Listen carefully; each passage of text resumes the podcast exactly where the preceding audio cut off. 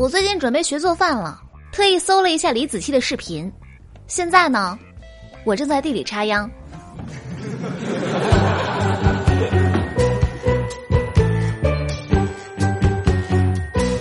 Hello，大家好，欢迎收听本期的《非离不可》，我依然是你们最最可爱的好朋友有小黎。昨天在大商场逛了好久，什么 GUCCI、LV、菲拉格慕、宝格丽，全部通通逛了一圈儿啊，感觉就没有我看得上的东西。最后呢，在负一楼小超市买了一包泡面，我就回家了。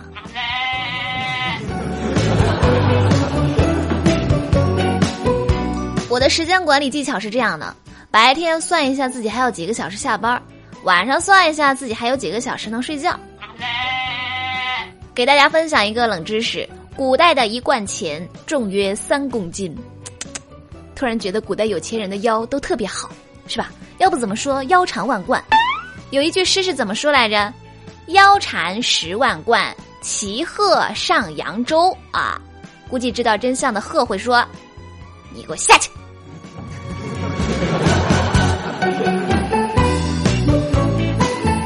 数据时代就是很厉害。我上一秒在微信打完，我笑死了；下一秒打开淘宝，好家伙，我直呼好家伙，已经给我推荐棺材了。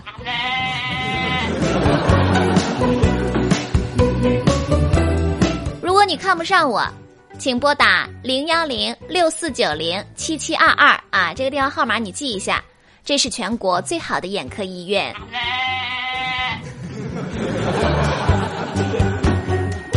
我发现吧，有些人真的没有底线，在朋友圈评论连哈哈哈都要复制，你自己不会笑吗？嗯。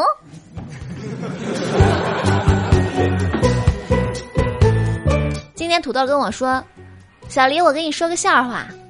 农民伯伯把我提到市场上去卖，路过的大爷大妈都纷纷夸赞：“好菜呀，真的好菜呀！”听完，我真诚的对他说：“哎，我觉得这不是笑话，这是实话呀。”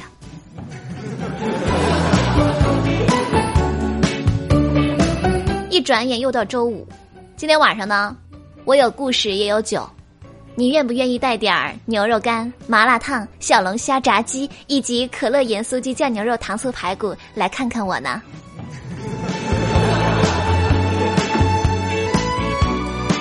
今天在公司，听新来的实习小伙抱怨说，每次和女神发消息，女神都爱答不理。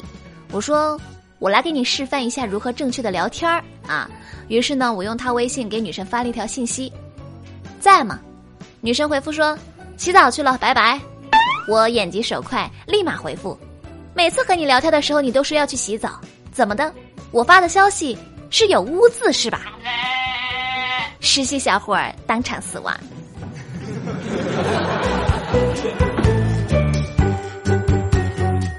昨晚看新闻，上个月江苏南通的房女士呢，在查询个人征信的时候，发现其工作单位一栏中竟然写的是专业座机十年。好家伙，征信报告也能被人乱填。经银行协调，涉嫌上传不当信息的晋商消费金融股份有限公司已经在线删除处理，但房女士一直都没有收到该公司针对这事件的正确说法。事件发酵之后呢，五月二十五号深夜，该公司就对房女士个人信用报告中的不当表述以及对其造成的影响道歉。五月二十六号，央行太原中心支行发布公告称。即日起暂停该公司征信系统查询权限。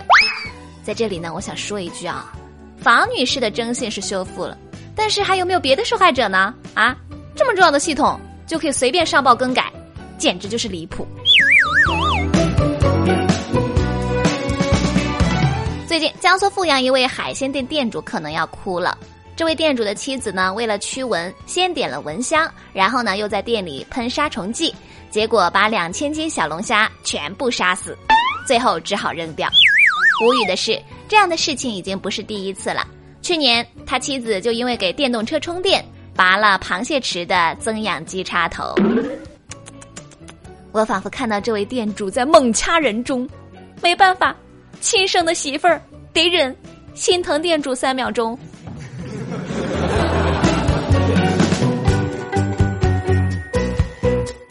有一天你不开心不如来听听我的节目吧。这样你就会发现我比你可开心多了。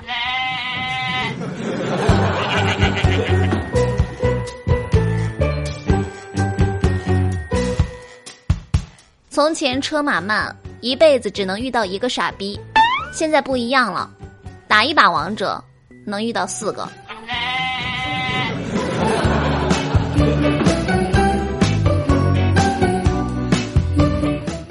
们，以后你们生日一定要给自己买礼物，委屈谁都不能委屈了自己。如果你没有钱，私信我，虽然我没有，但是一杯奶茶的钱我还是会给你打过去的。如果你信了，那就当我没说啊。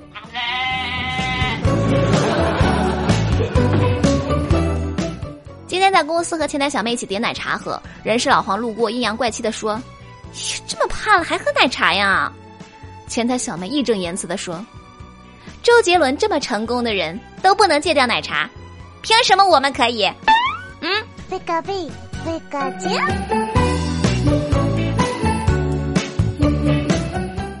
昨天看营销学的书说，摆地摊要讲究消费场景，要寻找最有可能成交的客户。嗯，我已经想好了，明天我就去健身房门口卖炸鸡和可乐。看了很多儿女不孝的社会新闻，内心很沉重。后来我想通了，与其日后被自己的孩子榨干，不如现在天天熬夜把自己的身体搞垮。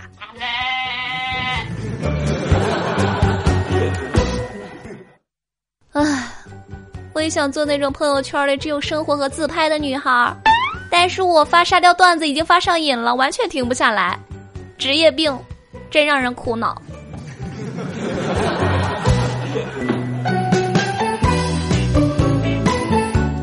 好啦，那么今天的内容就到这里啦。喜欢节目的朋友呢，可以关注微信公众账号“有小黎幺二二七”，拼音的有小黎加上数字的幺二二七，就可以了解最新的节目内容。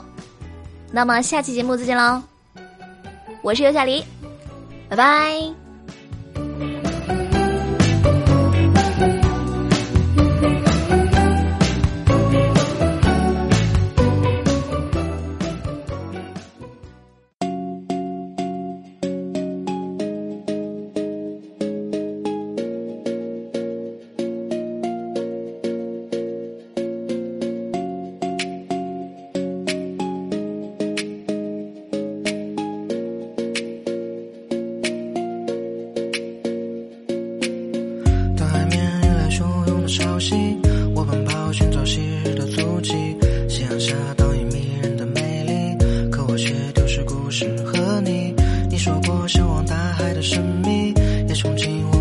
说过去。